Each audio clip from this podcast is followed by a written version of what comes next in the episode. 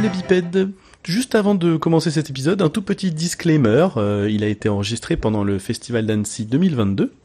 Euh, à l'époque, la, date de sortie d'Oni n'était pas encore euh, publique, donc ne faites pas, ne soyez pas étonnés si vous voyez qu'on fait un peu la fine bouche comme ça, euh, dire oh je sais pas, oh, machin machin.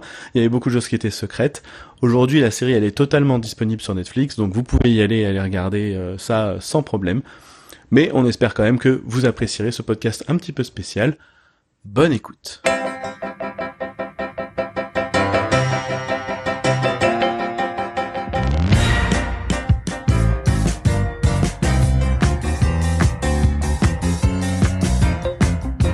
Et bonjour les bipèdes Vous avez bien reconnu que ce n'était pas la voix du doc, mais bien de Néo.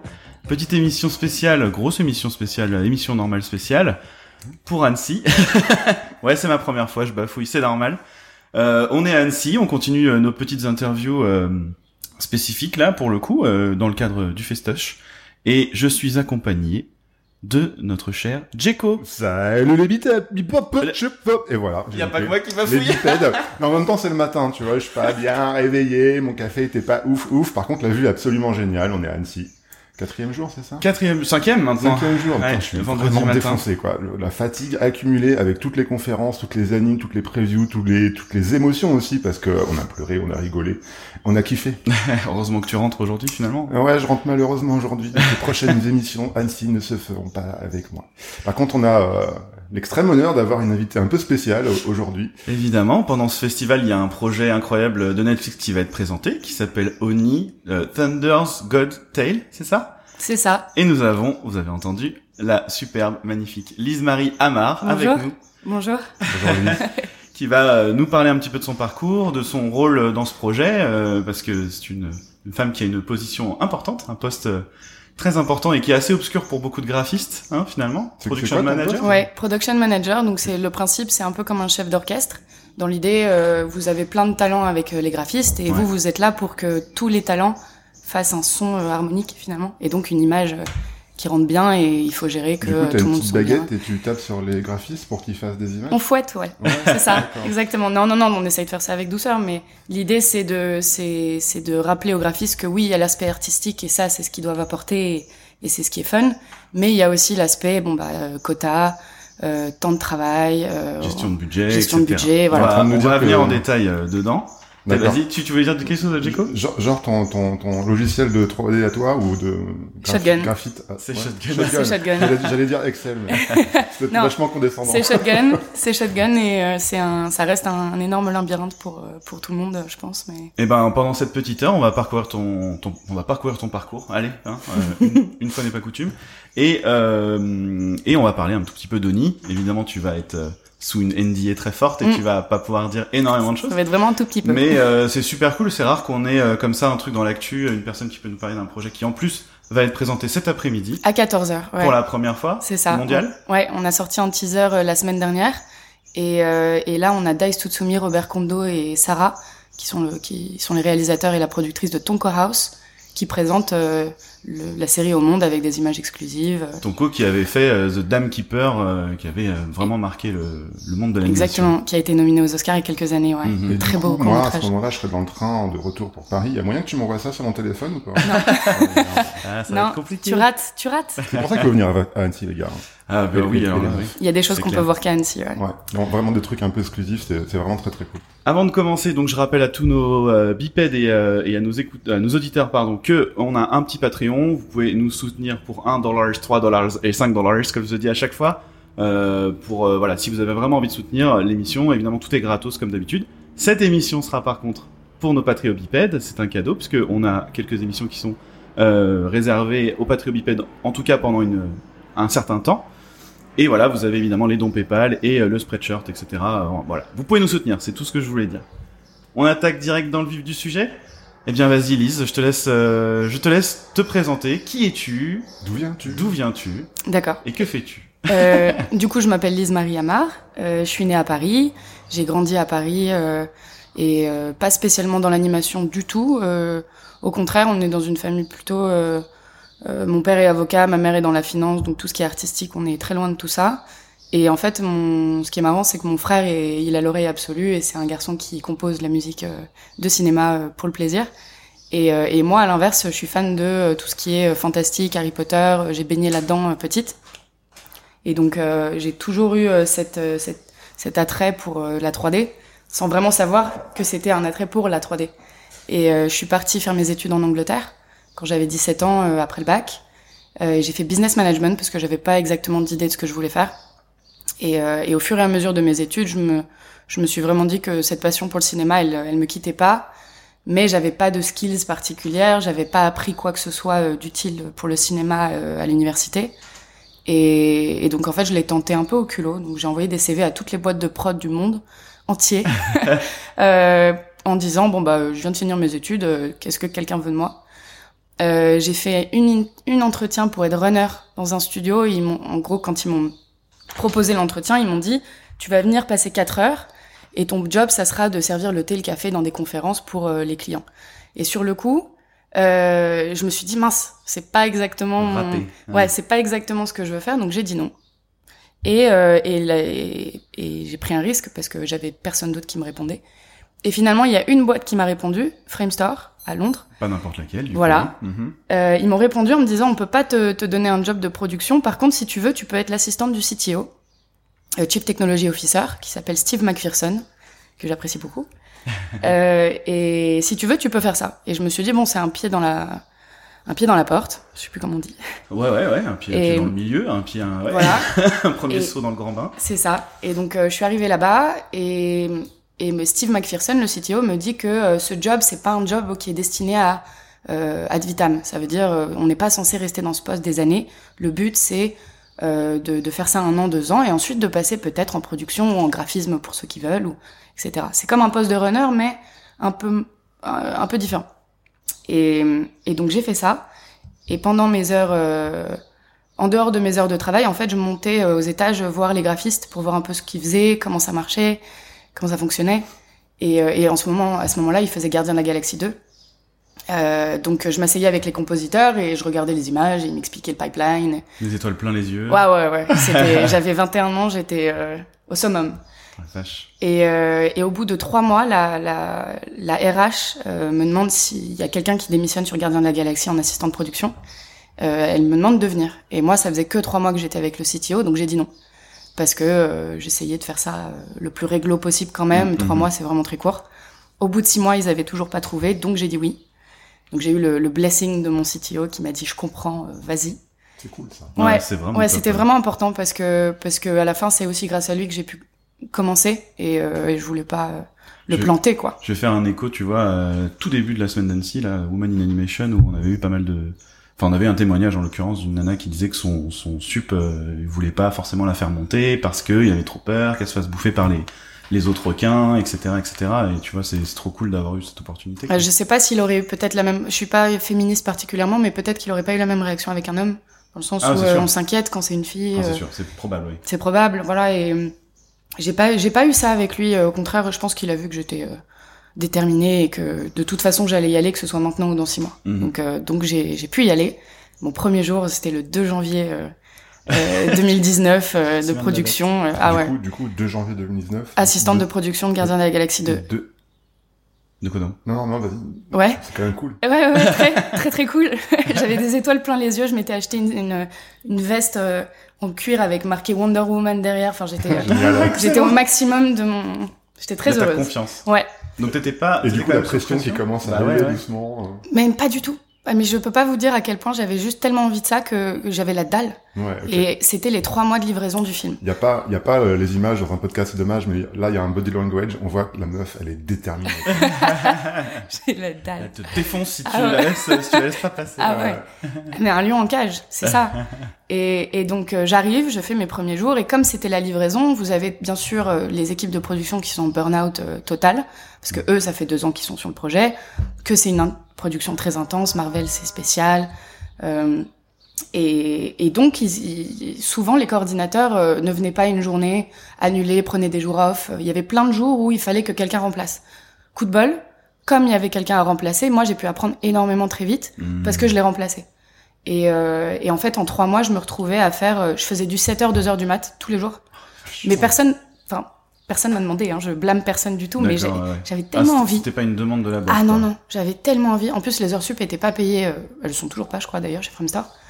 Mais hum, j'avais la dalle. Et, et, en plus, ça me permettait de me retrouver avec euh, le VFX superviseur euh, de, de, bah, de Gardien de la Galaxie 2 chez Framestar, euh, tout le temps en one-to-one, euh, en délice, à regarder les images. J'apprenais beaucoup plus, en fait, j'emmagasinais beaucoup plus de, de skills et d'infos. Donc en trois mois, euh, j'ai j'ai ouais, j'ai level up euh, comme il faut. Est-ce que ça t'a traversé l'esprit à un moment donné euh, de te dire euh, bah je vais peut-être mettre les mains dans le cambouis? Parce que je crois que t'es resté tout le temps en production. Ouais. Enfin en, en management quoi. J'ai validé un plan compo. Oh. Si vous voulez tout savoir, il y a, il y a un plan où c'était, il y a, il y a un personnage qui s'appelle Ayesha dans, dans Gardien de la Galaxie 2 qui est tout en or. Il y avait un compositeur qui arrivait pas à faire elle, comme elle est tout en or, il fallait repeindre sur son visage pour cleaner un peu le make-up de, des plates qui étaient sales. Et euh, il y arrivait pas et j'ai réussi à faire le nez, à le faire valider. Des, petits, des petits trucs comme ça. Euh, j'ai mis la main plutôt chez Guff dans la 3D, ouais. mais dans l'animation, mais pour l'équipe, pour euh, des, des poses. Euh, mais j'ai pas, euh, j'ai pas la fibre artistique. Moi, j'ai vraiment la fibre euh, permettre aux gens de faire ce qu'ils font le mieux. Mm-hmm. Mais j'ai pas cette créativité où je, je pense pas en être capable. du coup, euh, peut-être tu peux nous expliquer, que, enfin, quel est le, le, le, taf au quotidien, permettre aux gens de faire ce qu'ils font de mieux, ça veut dire C'est les libérer de. Les guider, ouais, dire... non, c'est surtout les libérer de tout l'aspect euh, qui est pas qui est qui est pas lié à eux, c'est-à-dire que eux, ils sont là pour faire des belles images. Et tous les jours, on leur demande de faire euh, plusieurs euh, itérations. Il y a du stress, c'est en flux tendu tout le temps. Donc le but, c'est que eux n'aient pas à s'inquiéter de, euh, de, de, du planning, euh, de euh, je sais pas de, de quel meeting à quel meeting ils doivent aller, les délices, faire en sorte que ça que, que tout roule le plus euh, fluidement possible finalement. Et que toi en tant que graphiste, tu te focuses sur ton taf, exactement, euh, fabriquer l'image ouais. en fait, et ouais. pas euh, et pas à la fioriture euh, et autour. C'est toi aussi qui es en charge de leur donner les tâches. euh, qui Aujourd'hui, oui. À l'époque, sur Gardien de la Galaxie, non. Sur Gardien de la Galaxie, moi, j'étais là pour euh, aider n'importe qui qui avait besoin d'aide. Par exemple, les superviseurs, s'ils avaient besoin d'un déjeuner, bon bah j'allais le chercher. Euh, j'étais là pour euh, mettre à jour euh, les, les agendas. C'était vraiment encore très basique. Il n'y avait pas tant de 3D. Mais en remplaçant les coordinateurs, j'ai pu apprendre les notes shotgun, shotgun tout court, euh, des choses comme ça. Mais c'est vrai que quand tu commences, euh, tu mets pas les, les mains dans le cambouis tout de suite. Mais par exemple, j'ai pu créer un lien beaucoup avec ces graphistes puisqu'on était dans le floor avec eux. Mm -hmm. Donc juste le fait d'avoir ce lien social, eux, ça, leur, je pense que ça leur a fait du bien d'avoir un lien avec la production qui n'était pas euh, forcément lié à la performance. Ça, ça va être intéressant d'en parler ouais. euh, par rapport à Oni, puisque l'expérience a été complètement euh, différente. Ah, je te laisse finir juste rapidement euh, oui. ton, ton, parcours. Ah, donc après Framestore, après Guff. Framestore, je suis passée coordinatrice sur deux projets. En, je me suis spécialisée animation. J'ai fait Paddington 2 et ensuite Mowgli, le, le film d'Andy Serkis sur Netflix. Après, je suis rentrée en France. C'est ton, ton, téléphone? Ah, on, si vous avez entendu les petits c'est son téléphone qui n'était pas en silencieux. Il n'y a pas de souci. Vas-y, à toi.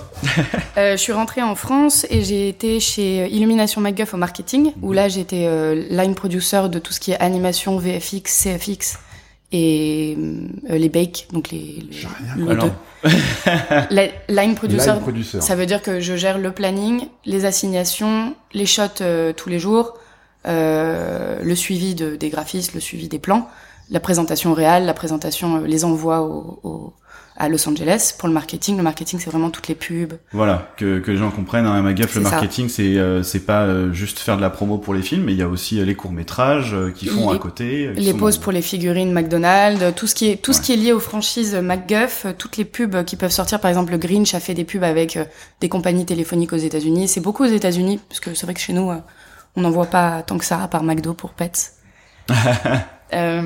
donc j'ai fait ça un an et demi. Après, j'ai été débauchée par euh, Unitimage, où là, j'ai été production manager pendant un an. Et là, c'était plutôt spécialisé euh, réaliste. Il euh, y avait pas tant de keyframes que ça. C'était beaucoup de motion capture, beaucoup de trailers de jeux vidéo. Donc, j'ai fait beaucoup de League of Legends. C'est marrant, on a, on a fait une interview de Dorian March, ça. Ouais, j'ai bo bossé avec lui un an, ouais. Eh ben, on l'a eu il y a deux jours. Ouais. D'accord. Ouais, ouais j'ai pu. on a pu l'échelle un... de temps, là, mais. c'est oui. un très bon, ouais, ouais, lighting supervisor, ouais. Et, et, après Unit. Et après Unit, j'ai été, débo euh, bah, j'ai été débauchée par euh, pour ce projet ONI pour lequel on est là euh, aujourd'hui à Annecy. Très bien. Ah, ouais. Du coup, qu'est-ce que tu peux nous en dire De ONI Ouais. On y va direct dans ONI?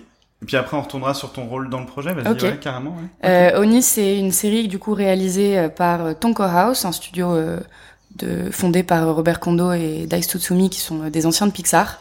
Euh, suite, euh, après leur expérience avec- chez Pixar, ils ont fait le Dame Keeper et du Dame Keeper, ils ont réussi à, à lancer la série qu'ils avaient écrite, euh, qui est Oni. Euh, le style, c'est de la 3D, mais qui ressemble beaucoup à de la motion capture. D'accord. À la base, le rêve de Dai, c'était de, de le faire en motion capture. Mais c'est vrai que la motion capture, c'est vraiment une skill particulière et finalement, ils se sont tournés vers la 3D. Et, euh, et Oni, c'est l'histoire d'une petite fille. Tu, voulais, Euh, tu, voulais- euh, tu voulais pas dire euh, le le J'ai dit motion capture Oui. Non, stop motion. stop mo. Pardon, ouais. Oui, stop je- mo. j'étais- Pas du tout. Pardon, stop motion. ça- parce que ça va expliquer après le style du show. Donc, Ouais, euh, en blocking, c'est ça. L'animation est, est, est tout en blocking, donc euh, on fait du 12 frames par seconde plutôt que du 24. Donc c'est animé comme ça directement. Ouais, c'est ça. On se Euh, posait la question hier si c'était animé, que vous coupiez des frames après. Il y a des studios qui font ça comme ça à cause des simulations, mais nous, euh, sur Oni, il n'y a pas de simulation de close, ou Mhm. très peu. Enfin, c'est de l'animation, en fait, qui frame. Donc, on n'a pas eu ce, ce sujet de faire du 24 frames et ensuite de revenir à du 12 frames et couper les frames. Et euh, ça a été une production qui a duré 4 ans. Moi, j'ai fait 2 ans de fabrication. Euh, En et production manager du coup. en production manager. Et en fait, Tonko House a, a voulu vraiment que euh, la série soit faite par des Japonais. C'était très important pour eux parce que Robert et, Tu et sont japonais.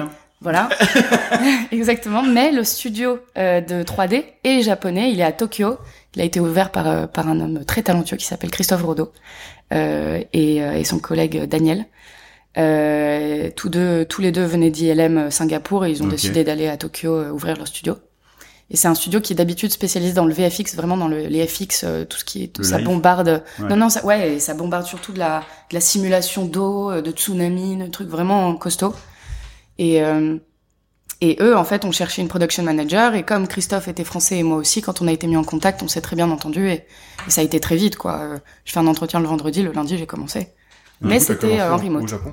Non, alors, justement, c'était en plein Covid. Euh, à la base, on avait prévu que je puisse faire des allers-retours et Ouais. que peut-être j'aille euh, un, un moment là-bas. Euh, mais avec le Covid, le, le Japon a pas réouvert. Donc, euh, j'ai pas du tout pu y aller. Comment t'as fait la prod Bah, euh, alors, euh, juste, bah, on adapte ses horaires. Donc, en fait, le client est américain, le, le studio est japonais, les, les graphistes sont aussi en Europe. Donc, je faisais euh, 5h30 du matin jusqu'à 11h. À 11h, je m'arrêtais pendant 3 heures jusqu'à ce que l'Europe commence vraiment à bosser. Et à 15h, je reprenais jusqu'à 19h pour euh, les, les graphistes euh, européens et, et le client. Donc ça, ça a été pendant deux ans euh, un rythme effréné. Ouais. Ouais, et encore, euh, il y en a qui sont encore en train de le faire là, et et il y a des gens qui ont bossé. Oui, parce que du coup la, la série n'est pas encore euh, terminée Non, complètement. c'est ça, euh, presque. Ouais. Mais il reste encore un peu de boulot et c'est vrai que les contraintes de, du remote, euh, ça, a, ça a permis d'être dans une Donc, production remote, 24 euh, heures sur 24. télétravail hein, pour Télétravail, les pardon. Non, non, mais pas de souci. Oui. euh, Je, je précise juste pour ceux qui savent pas. Bah, c'est, il y a, tout le monde a été embauché comme ça. C'est-à-dire qu'au Japon, euh, il y a, il y a, bien sûr, il y a, il y a de, il y a, il y a de quoi embaucher, mais euh, il y a des limites. Euh, On peut pas avoir, euh, surtout que le Japon n'est pas forcément habitué euh, à des productions en full En 3D. CG. Ouais, Voilà. ouais. Donc, euh, donc on a dû beaucoup recruter euh, dans le monde entier. Donc en fait, on était une production qui tournait 24 heures sur 24. Il y avait toujours quelqu'un de réveillé, il y avait toujours quelque chose à faire. C'était en flux tendu. Et, et je sais pas si la, série- la série aurait pu se faire comme elle s'est faite euh, si on n'avait pas fonctionné comme ça. Parce que du coup, on aurait eu ces contraintes de 9h, 19h. Je, je- je me demande, Ah ouais. euh, ouais, je me demande comment on l'aurait fait. Est-ce qu'on l'aurait fait plus vite ou plus lentement je, Ah, je, je cherche encore la Dans réponse. Ouais. Et t'as, toi, t'as, t'as réussi à tenir ce rythme euh, où au final c'était un peu trop chaotique et il y avait du taf tout le temps Bah, parce que justement il y avait toujours quelqu'un qui Voilà, c'était hyper excitant parce que c'est vrai qu'il y a quelque chose qui me manquait euh, euh, dans des expériences passées. Parfois, c'était euh, ce côté euh, euh, où il y a tout à faire. On Mm. a dû euh, construire le pipeline pour cette série en particulier, qui a un look très spécial. Et puis c'est de la série, donc le budget c'est pas le c'est pas la série d'un feature, Mm, même mm. si c'est la même durée c'est pas le budget d'un, d'une feature. d'un d'un film, euh, ouais. d'un film. ouais. Donc, euh, donc il fallait euh, trouver des façons de, de bosser efficace, la render farm, les graphistes. euh, et euh, et c'est vrai que ça a pris, je pense, j'ai eu, j'ai pris trois mois à bien m'adapter au rythme. Et après, une fois qu'on a trouvé ses marques, qu'on a établi des règles de comment fonctionner en, en, en télétravail avec tous ces gens du monde entier, la communication évidemment c'est vital. Euh, que les gens oublient pas de se parler parce qu'à la fin il y en avait beaucoup qui étaient quand même au studio à Tokyo Ouais. donc les infos pouvaient se perdre. Euh, en production, on était en, en interne, on était trois. euh, ce qui est ce qui est assez peu finalement. Ouais, bah oui, oui, du coup. Euh, et donc moi, euh, moi, ce que mon travail, c'était de de gérer le planning de la production. On avait deux studios d'animation que donc le studio japonais pour lequel j'ai travaillé s'appelle Megalis VFX et on a embauché deux studios d'animation Anima et Marza qui sont à Tokyo. Euh, c'est que des studios Jap. C'est que des studios Jap. D'accord. Ouais. Et donc là, il fallait pour la communication, c'était assez spécial aussi parce que finalement tout est Et en ouais, anglais. Ouais. Euh, Ils sont pas forcément. ils sont pas forcément, euh. Voilà, ils sont pas forcément bilingues, donc on avait soit un traducteur, mais en même temps le traducteur connaissait pas forcément la technique. Donc quand il traduisait, c'était pas forcément. Mais les traduire Limpide. les termes techniques entre l'anglais, entre le français et l'anglais et le ça. japonais. euh, Faut Ouais. être hyper euh, efficace sur la structure de phrase pour, Ouais. euh, pour pas laisser passer un truc à côté. Et faut pas pas- aucun. Ouais, ça j'avais j'avais de la chance d'avoir bossé en Angleterre parce que parce que du coup mon anglais était était Mm. bon, donc euh, j'espère que ça aide, mais En même temps, bosser en Angleterre avec un bon Oui. anglais, ça n'a rien à voir avec bosser C'est au, Japon avec un mauvais anglais C'est ou euh, mal adapté. oui, Et euh, enfin, moi j'ai expérimenté ça sur des prods où euh, j'avais une équipe opérationnelle qui était en Inde, qui parle très très bien anglais, mais pas le même anglais c'est qu'en C'est Angleterre. c'est pas la même culture euh, évidemment. On passe à côté de détails qui, qui, qui parfois mettent une prod de, à côté euh, à côté des laits. quoi. C'est arrivé plusieurs fois, je vous Mm. rassure. Ouais, Euh, mais on C'est a inévitable, non, Inévitable. Dans ce genre de, dans ce genre de truc. c'est inévitable parce que c'est culturel, Faut s'y Mm. préparer et c'est tout, quoi. c'est ça. Et parfois la culture, enfin les- les- la manière de réagir de- des équipes opérationnelles, on peut pas s'y attendre parce que Non. culturellement on n'a pas les clés pour dé- décrypter. C'est ça. Après, Ouais, le- le- la chance que j'avais, euh, si on peut appeler ça une chance, c'est que moi, je suis fan de manga et d'anime depuis toute petite, donc j'ai beaucoup, beaucoup, beaucoup Donc, consommé. complètement Je parle pas du tout.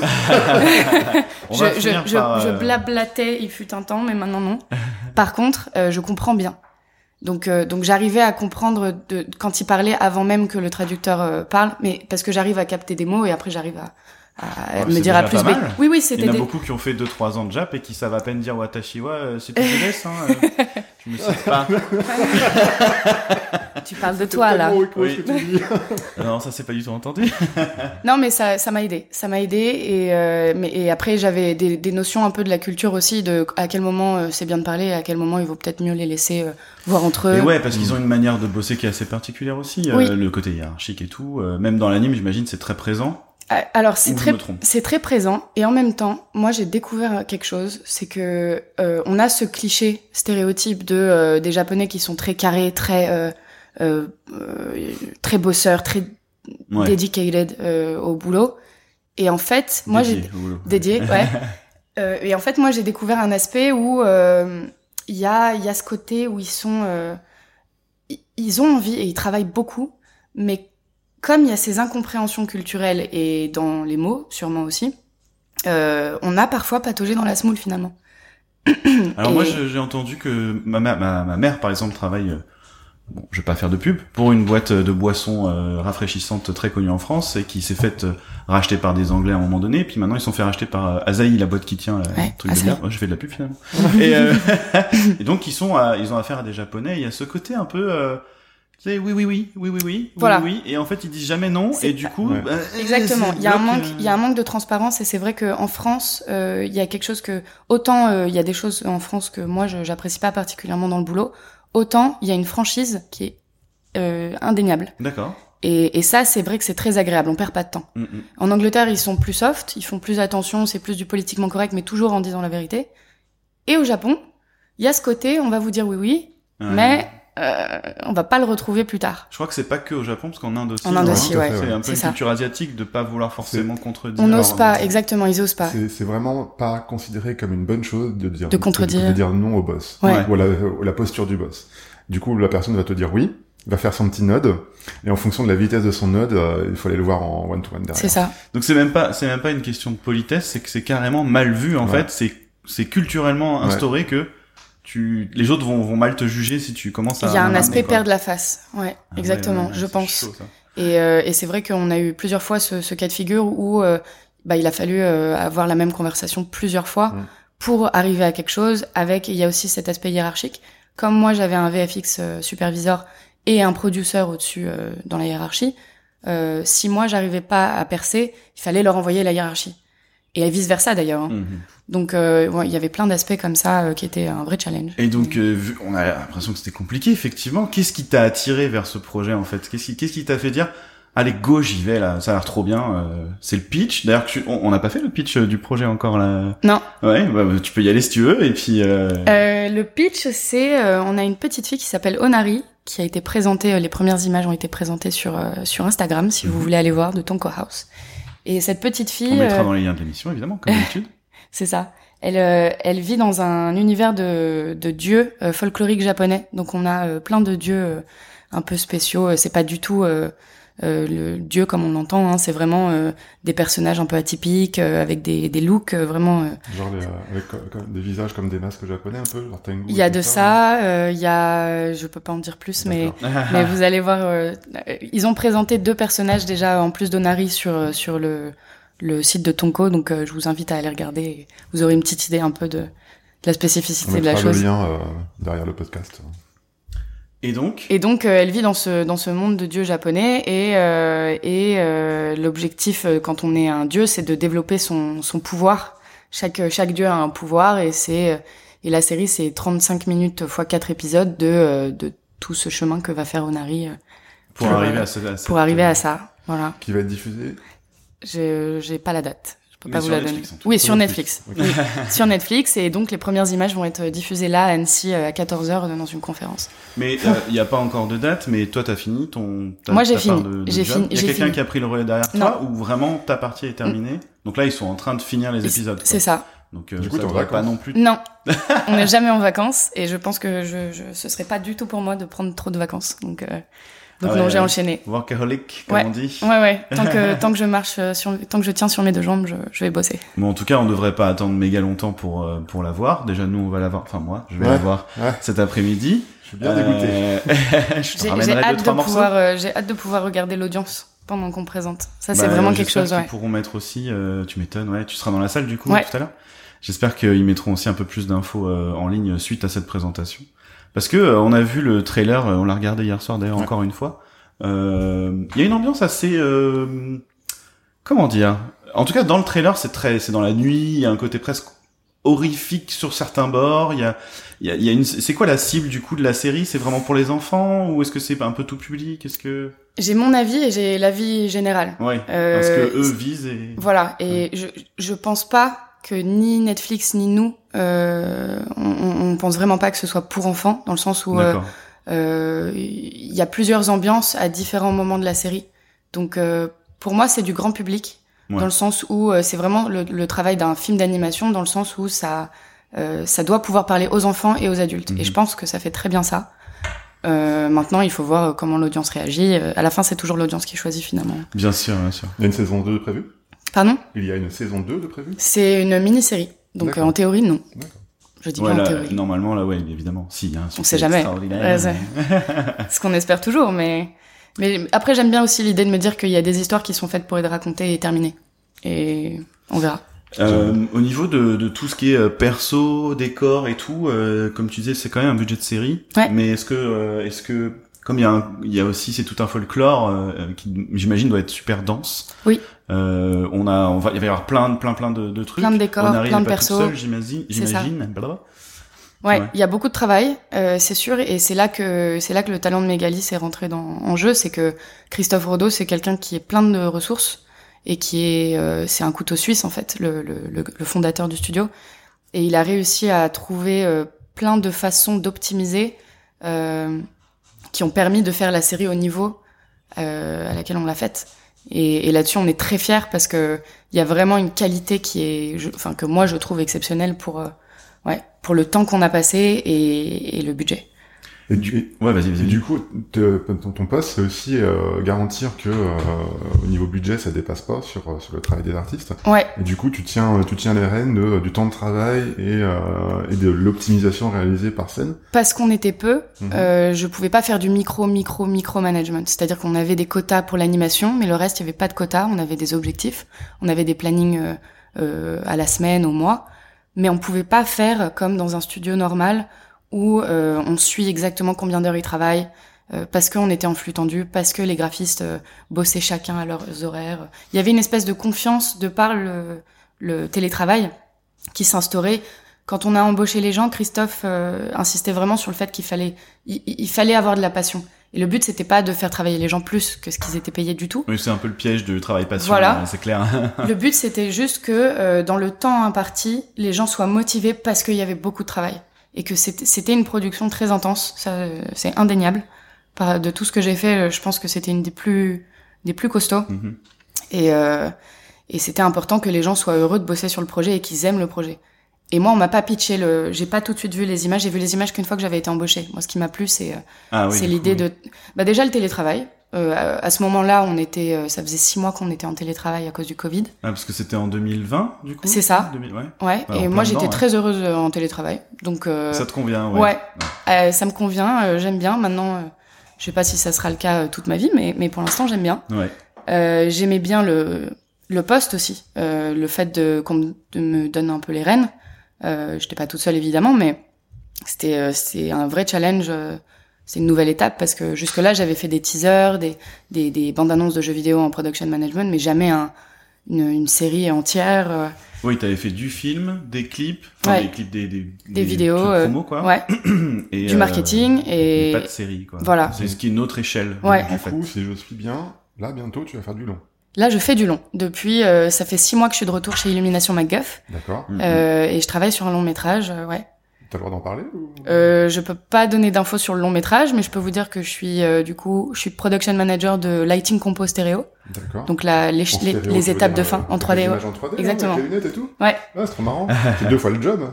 C'est bah pas pour moi, mais mais par exemple pour les équipes, oui, c'est il faut sortir un œil droit et un œil gauche. Et nous, on bosse en œil gauche, et du coup, il faut sortir un, un œil droit, et ça fait de la stéréo. Ça fait des chocs à pic. Euh, Du coup, euh, c'était ta première fois en série. Qu'est-ce que, Oui. qu'est-ce qui a été différent par rapport aux, aux autres euh, Qu'est-ce que tu dirais à quelqu'un qui est euh, un peu, qui a un peu le même parcours que toi, qui a pas encore fait de série?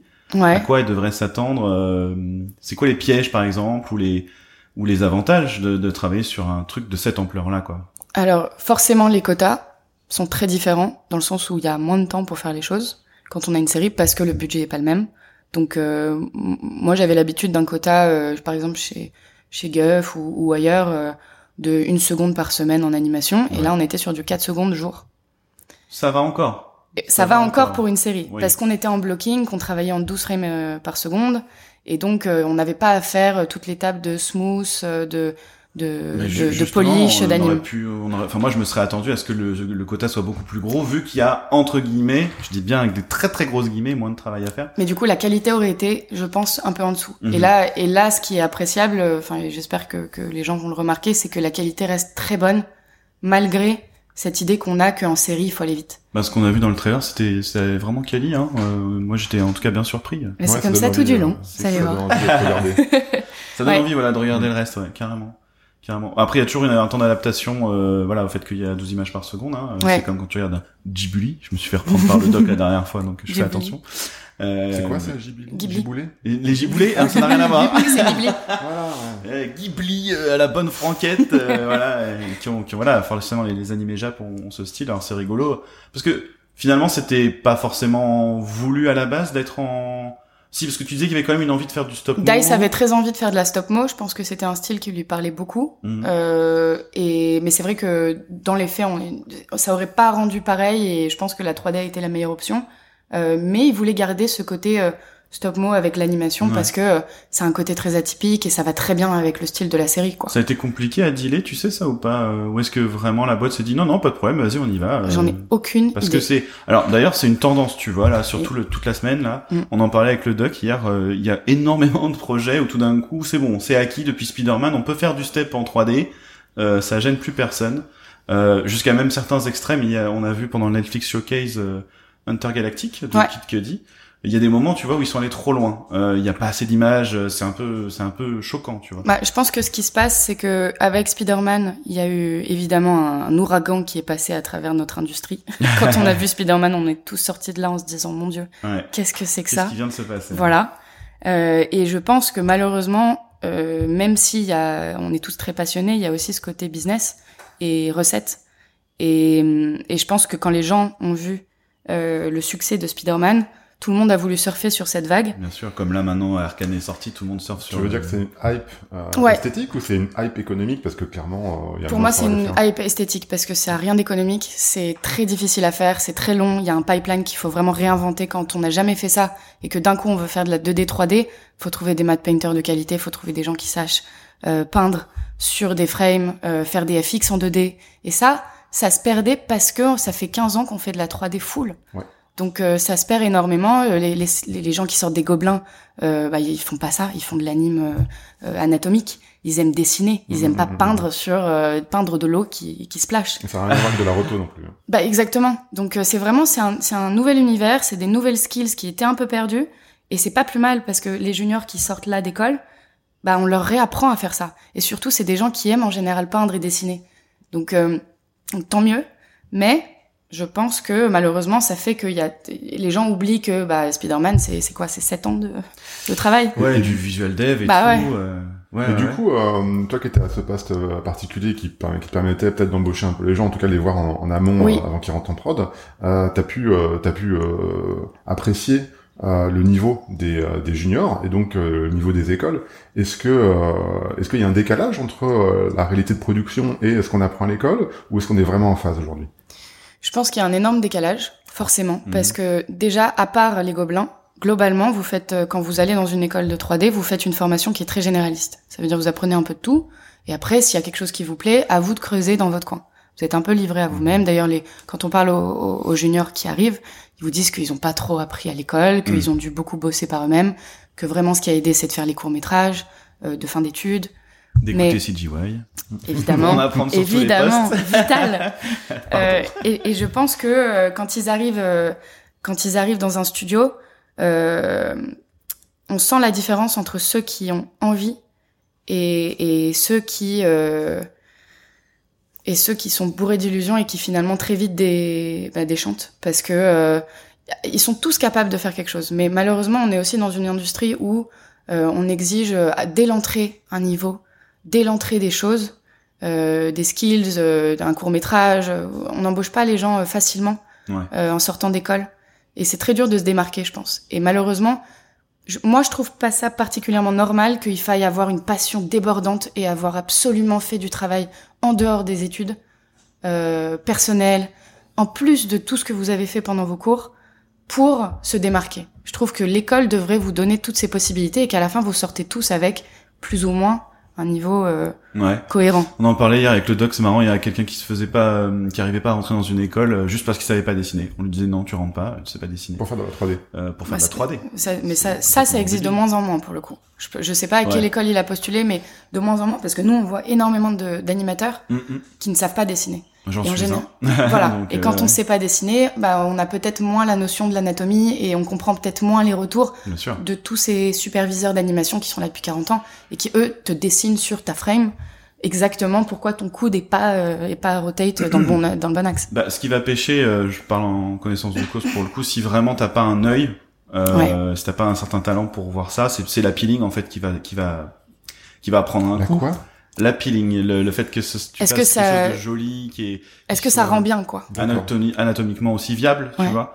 Euh, parce que moi par exemple ça m'arrive assez souvent d'avoir ok c'est bien animé et tout machin mais en fait finalement si on est un peu dans le détail il y a quand même plein de petites erreurs qui et, et c'est alors tu vois je bosse sur Arkane donc je fais pas des shots euh, dégueulasses non plus mais c'est vrai que ce qui va faire une très très grosse différence entre des très beaux plans et des plans qui sont cool mais qui ont voilà bah c'est l'aspect du perso final. Alors c'est très difficile de mettre le doigt dessus c'est ce qui est compliqué et en fait, c'est marrant, c'est ce qui explique le fait que, en fait, tu peux animer sans dessiner, sans savoir dessiner, parce que ça, ça va quand même fonctionner.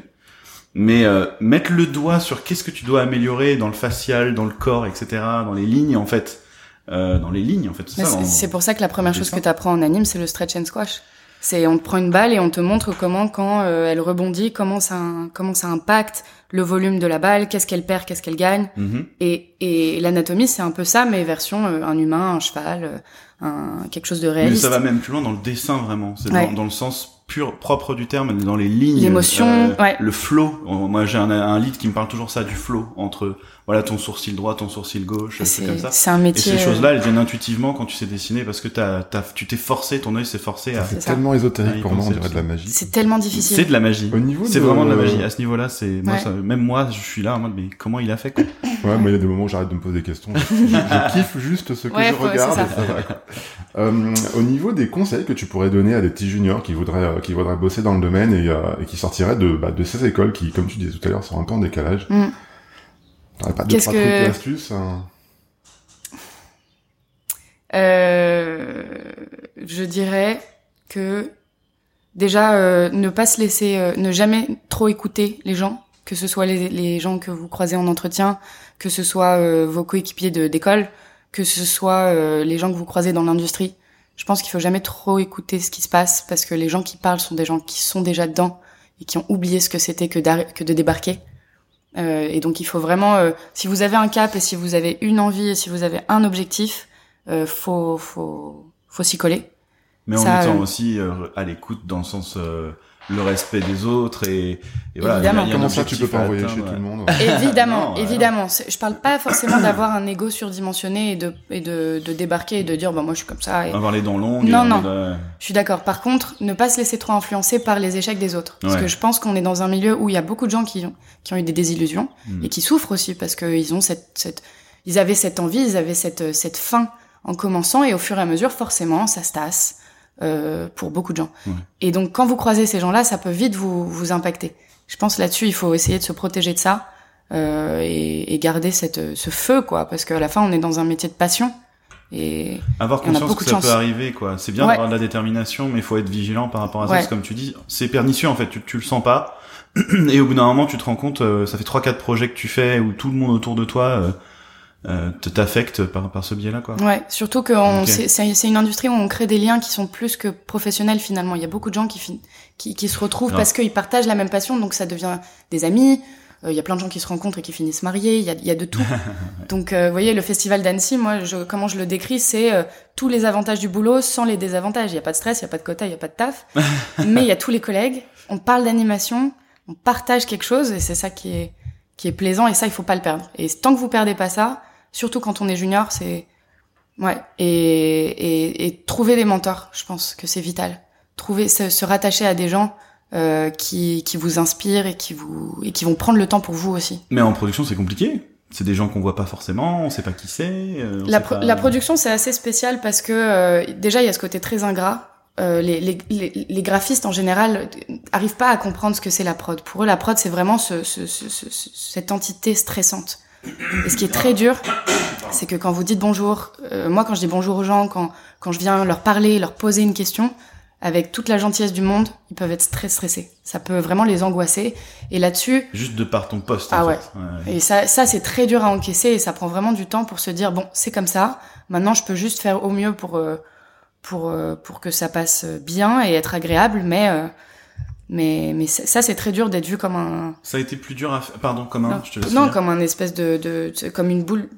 On génère du stress avant même d'avoir ouvert la bouche. stress. Ouais. une espèce de aura façon Dragon Ball Z autour de toi. Exactement. C'est, je suis un super saiyan avant même d'avoir hurlé, quoi. façon œil de Sauron, même, je dirais. Ouais. non bah, pour les malheureusement. Ouais. ouais. Ah oui. Pas, Alors que la prod est ton amie, elle te veut du bien. Et, euh, et, et en théorie, et je sais qu'il y a beaucoup de gens qui le font pas comme ça, mais en tout cas moi j'essaye. Mais en théorie, on est là pour euh, pour euh, faire que vous fassiez pour que vous vous éclatiez quoi. Est-ce que ça a été plus dur à mettre en place pendant justement hein, donc euh, t'as fait tout Oni, tu l'as fait en télétravail? Oui. Complètement. Tu m'avais dit euh, quand on s'était rencontré que t'avais même pas. Euh, j'ai jamais rencontré mon, j'ai jamais rencontré Christophe Rodeau par exemple avec qui j'ai bossé tous les jours pendant deux ans. J'ai rencontré pour la première fois euh, le Tonko House parce que j'ai été moi-même à San Francisco dire bonjour parce que j'en pouvais plus. Mmh. j'ai vu des graphistes qui étaient à Paris, on s'est on s'est rencontrés. Mais sinon, il y avait des gens aux États-Unis, au Canada, en Australie. Euh, et donc, est-ce que tu as pu, est-ce que tu as pu amener ce confort du coup alors euh, J'ai fait ce que j'ai pu. Je pense que j'ai pas réussi partout, ça c'est sûr. Euh, je, je pense qu'il y a des gens où, où, clairement on a créé des liens. Euh, il y a une, je pense à une superviseure qui s'appelle Mariam Differer, qui est la superviseure asset du projet. Où elle, je pense qu'on va rester amis jusqu'à jusqu'à nos jours.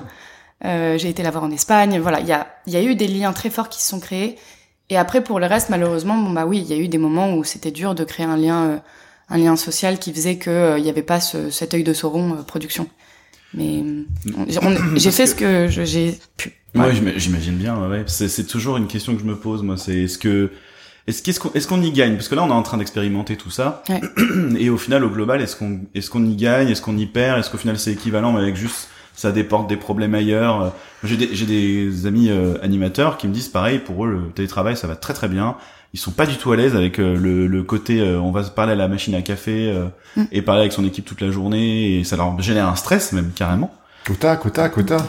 ouais, en plus à tout le monde autour ou- qui te rappelle. c'est ça, ou que tu croises quelqu'un et tu croises quelqu'un en prod et la personne, euh, dans ta tête, tu vas dire, mince, elle m'a vu prendre un café, elle va se dire que je glande.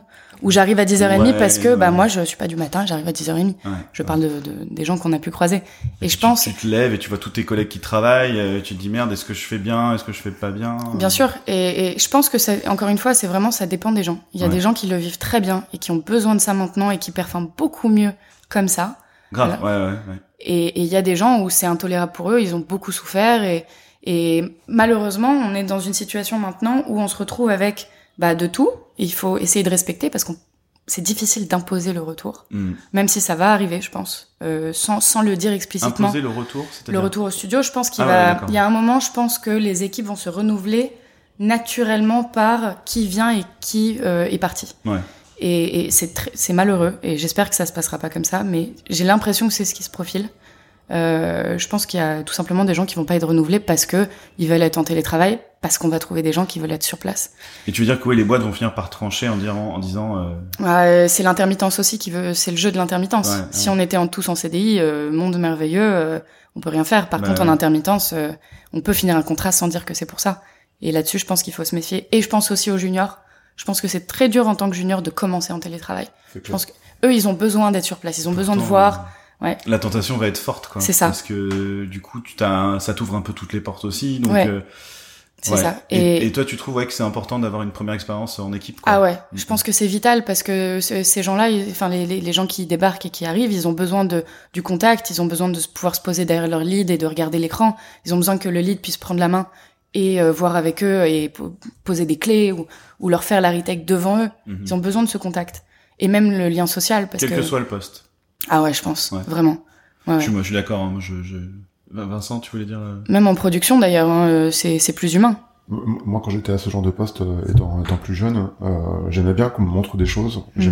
J'avais l'impression d'apprendre encore plus qu'à l'école, et euh, j'avais euh, les yeux grands ouverts, les Mm. oreilles grandes ouvertes. Et c'est vrai qu'aujourd'hui, euh, je le vis euh, en position de lead euh, avec avec des gens qui sont plus juniors. Comme on est à deux jours de, présentiel et trois jours de télétravail, bah il y a des jeunes qui méritent de de- de- d'apprendre plus et qui ont vraiment un petit côté créatif que j'aimerais bien plus exploiter mais comme je suis pas suffisamment présent bah je les vois partir dans des directions qui sont qui ne sont pas celles que j'aimerais avoir et c'est dommage et je peux pas faire autrement ah, J'imagine que ça, ça se repose tellement plus quand tu fais du télétravail sur ta détermination à toi. Ah ouais. T'as personne derrière pour te pousser, donc euh, si tu bouges pas ton cul, euh, Et mort, en fait, la carotte, euh, c'est c'est pas normal d'exiger de quelqu'un de travailler par passion.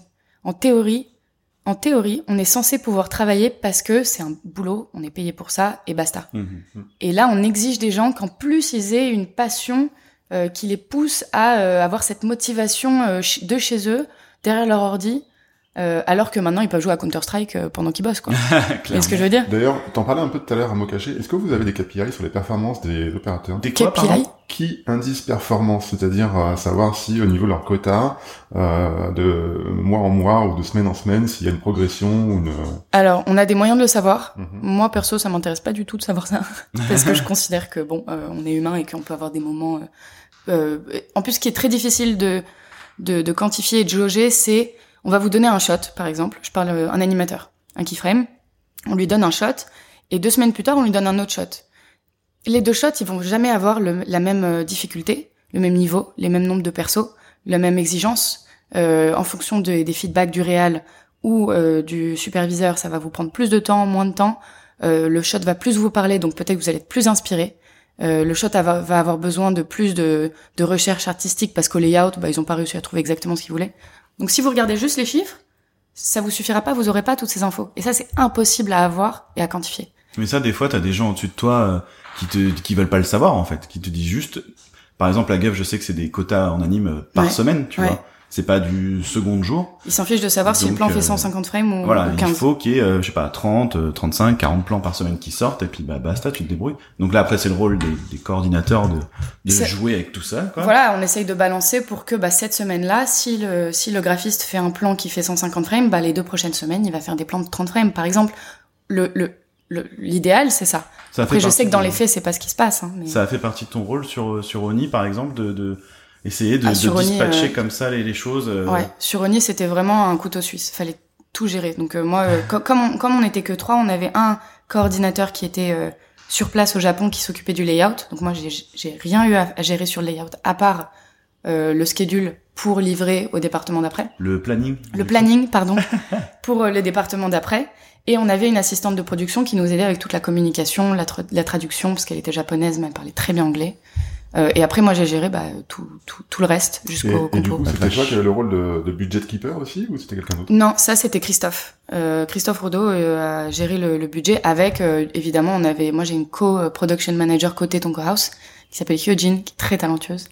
Euh, qui parle anglais donc elle comprendra pas même si même si je lui dis ça mais et qui est là avec nous aujourd'hui et, et elle elle nous aidait euh... ah, tu lui diras en personne du coup? Oui je lui dis depuis deux jours euh, mais elle, elle, pareil, elle nous aidait euh, avec euh, avec l'aspect budgétaire. Mais c'est vrai que il y avait tellement de choses à gérer en étant trois que parce qu'à la fin c'était une production avec on, est, on devait être 120 et sur deux ans et, et 35 minutes par épisode quoi, quatre épisodes.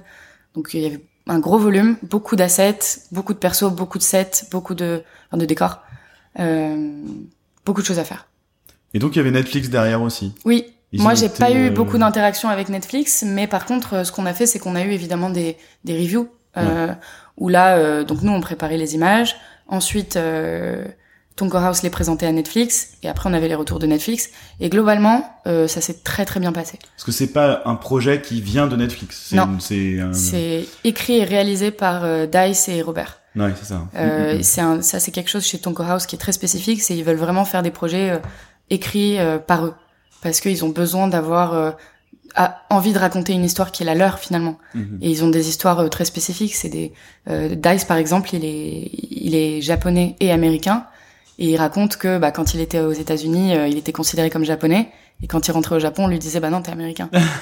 et donc chacun ils ont des histoires vraiment à raconter c'est des, c'est des garçons très très créatifs. Qu'ils ont, qu'ils ont mis dans Oni, ils ont essayé de, de mettre des pièces comme ça dedans. Euh... Vous verrez, ouais. Mais vous, vous non, allez voir. Ça paraît un peu incompatible avec une histoire de de folklore japonais. Enfin, tu vois. C'est la beauté de de, de, de l'artistique, c'est qu'ils arrivent à raconter des histoires à travers euh, des des des des, des comment on appelle ça, euh, des, des, de façon euh, très inattendu. Ouais. Ouais. Onirique. Ouais, ouais. Ah euh, joli. Poétier, euh, je sais pas.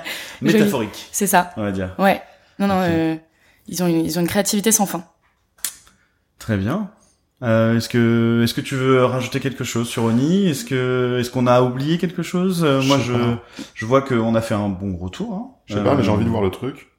mais oui, et venez, et je vous invite tous à venir le voir parce que. un peu plus le métier, euh, le métier que tu fais. Parce que ouais. oui, c'est vrai qu'on n'a pas rentré dans le détail. On pourrait faire une émission spécialisée sur. Euh, on avait fait euh, les, les productions. alors, je, voilà, je vais pas écorcher leur poste parce que je me souviens plus exactement. Coordinateur. On avait eu. Euh, Mais j'ai l'impression que c'est un peu différent dans chaque boîte. C'est très différent dans chaque boîte. Bien sûr. Et puis alors là, en plus, avec un métier en télétravail encore plus quoi. Oui, oui, oui. Un qui regroupe euh, un panel de métiers qui est à peu près dans le même domaine, mais complètement différent. Ouais, on a vu tout à l'heure euh, production manager, line producer. Ouais. chez, Frame, chez Framestore, vous avez assistant de prod, prod coordinateur de production, line producer et VFX producer. Et donc l'idée, c'est l'assistant de production aide avec tout ce qui est euh, les, les euh, euh, réserver les salles pour les délices, euh, le planning, euh, des, des, toutes les petites choses qu'on, si on peut s'en délester, tant mieux. Ensuite, le coordinateur, on va en général, on l'assigne à un département ou une séquence, et lui, il va gérer le, le du jour, jour, comment on appelle ça? Enfin, le micromanagement de prendre des notes, le quotidien, ouais.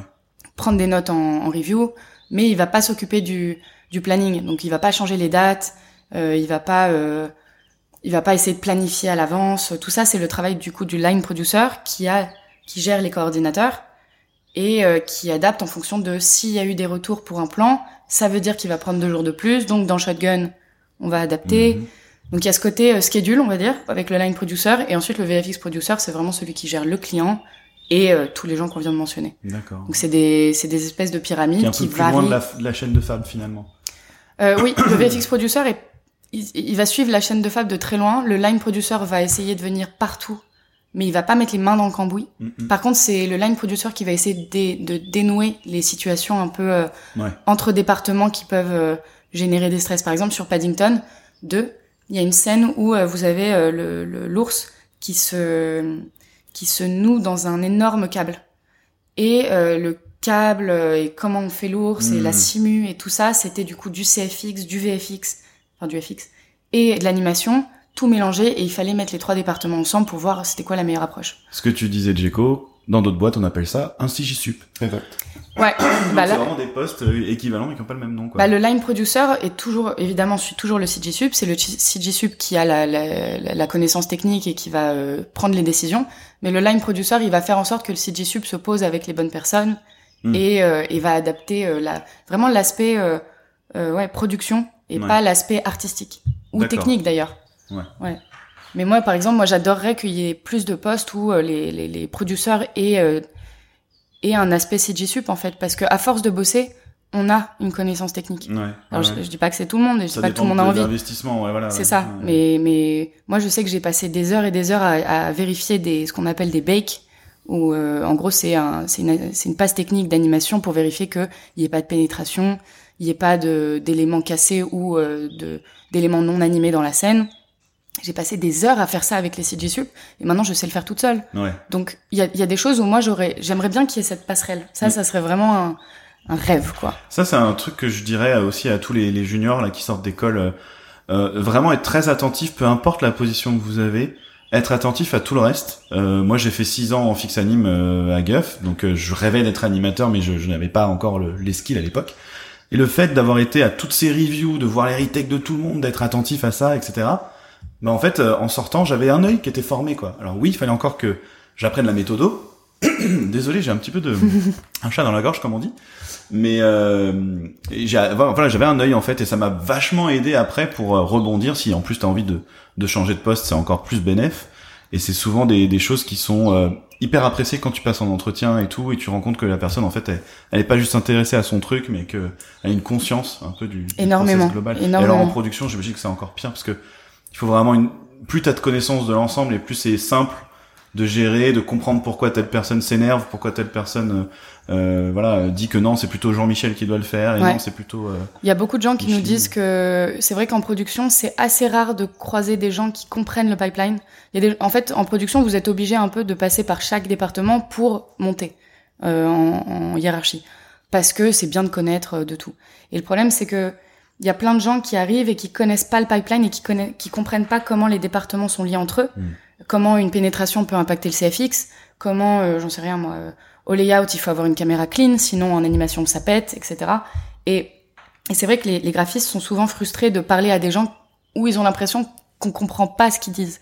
Euh, alors donc que ça, c'est leur rôle en plus de faire le lien entre les départements. Exactement. euh, du coup ça pose problème. donc on peut le faire. Il y a plein de gens qui arrivent à faire de la sûr. production sans comprendre euh, tous, tous les tenants et aboutissants. Voilà. ça fonctionne, ouais. Mais Mhm. un bon producteur et un bon coordinateur qui se vraiment qui se démarque et avec qui je pense les graphistes ont un plaisir à bosser, c'est celui qui comprend ce qu'on dit. Mhm. Et, et ça, je peux que encourager les gens à vraiment euh, étudier le pipe, quoi. Et les graphistes, pareil, euh, vous serez, vous gagnerez en respect et en, et, et en, en skill Ouais. à, à, à comprendre que le mec d'après, il a besoin que vous livrez, que vous fassiez ça, ça et ça. N'hésitez pas hésiter à poser des questions. Ah ouais, non. Toujours, ça c'est il n'y a base. pas hein. de questions bêtes. Voilà. Est-ce Vraiment. que tu as, euh, est-ce que tu as des références, euh, des sites, euh, des livres, euh, des choses comme ça pour ce genre de métier, des choses auxquelles les, les gens qui veulent en savoir un peu plus peuvent. euh, Bah, euh, déjà, je, con- je conseillerais de vraiment bouffer de l'animation. euh, de re- regarder des films, mais Ouais. tout le temps, tout ce qui sort. Euh, moi, je sais que j'adore regarder, suivre tout ce qui sort parce que c'est juste ça, c'est une très bonne école. Euh, Shotgun pour la prod euh, et même pour les graphistes. Franchement, euh, il faut faut rentrer le nez dedans, quoi. Ouais. Parce que c'est vital, euh, c'est utilisé partout. Ouais, Toujours, toujours. ouais, ouais. J'ai essayé d'autres choses, mais Shotgun, c'est c'est magique quoi. Quand on, quand on comprend, mais c'est vrai. Aussi, hein. Bah oui, mais bon, Nuke et, et Maya, euh, pour nous aussi, c'est une machine à gaz. Donc euh, là-dessus, il faut faire un pas chacun vers l'autre. Hein. Et je pense que pareil en production, il faut ouvrir un, un Houdini, il faut ouvrir un Maya, il faut, faut aller voir. Je t'ai même pas demandé d'ailleurs, Oni, ça a été fait sur quoi? Euh, Oni, c'est Houdini, Maya, euh, non, oui, Maya. Maya si, les animateurs, ouais. ouais. Euh, la Render Farm, il y a de tout. Euh, ouais. Ouais, parce qu'en plus vous étiez en télétravail, donc j'imagine que vous avez dû avoir, euh, vous avez dû faire appel à des systèmes en, en ouais, online, en cloud et Absolument. tout. Absolument. Ouais, ouais. On a été obligé parce qu'on a de la farm sur place chez Megalis, mais mais euh, il fallait plus quoi. Là, ouais. c'était c'était colossal. Euh, donc euh, des livres pas spécifiquement moi j'ai pas j'ai pas étudié euh, la 3D ou ouais c'est pas quelque chose qui s'est je sais pas s'il y a des formations pour la spécifiques production pour faire de, il y a des ouais. écoles il y a des écoles qui font euh, en gros vous pouvez apprendre le graphisme et en même temps il y a des cours de production donc il y a des gens qui qui savent euh, qui ont les bases en 3D et qui finissent par faire de la prod et en général ça fait les meilleurs prods hein, les, les ouais. gens qui ont été graphistes euh, non, regarde, tu sors d'une école finalement plus commerce. J'ai pas dit que j'étais la meilleure. On essaye, mais et euh, mais sinon, en école, euh, moi, je, je saurais pas vous aider, j'ai pas fait ça. Donc, ouais. euh... T'as pas dit que t'étais la meilleure, en tout cas, ça se voit euh, que, que, que t'as du plaisir à l'ouvrage. C'est gentil. Ouais, ça s'entend. et ça ton, ton dynamisme, j'espère qu'il est transmis dans l'enregistrement, là, mais clairement, ça, on a envie de travailler avec toi. Merci. Ouais, on a envie d'y aller. Et aussi, tu sais, on a envie de rentrer et de te dire, allez, on va te on y va, là Let's go Bon bah ok super. Euh, si si vous n'avez rien de plus à ajouter, on peut on peut clôturer. Merci euh... beaucoup de m'avoir invité, c'était un plaisir. Merci Elise d'avoir été là. Bah j'espère, j'espère que ça a été un plaisir pour nous. Pour nous ça a été un plaisir, mais pour eux qui nous écoutent, pour vous là les patriobipèdes. Et euh, bah j'ai très hâte d'aller voir cette présentation cet Moi après-midi. aussi. On va pas tarder là. Super hypé. Ouais. Euh, merci encore euh, Lise-Marie Amar, merci. merci. mon cher Djeko. De rien mon cher Néo. Donc euh, merci à tous, merci à vous. Et euh, à très bientôt les bipèdes. À bientôt les bipèdes. Merci.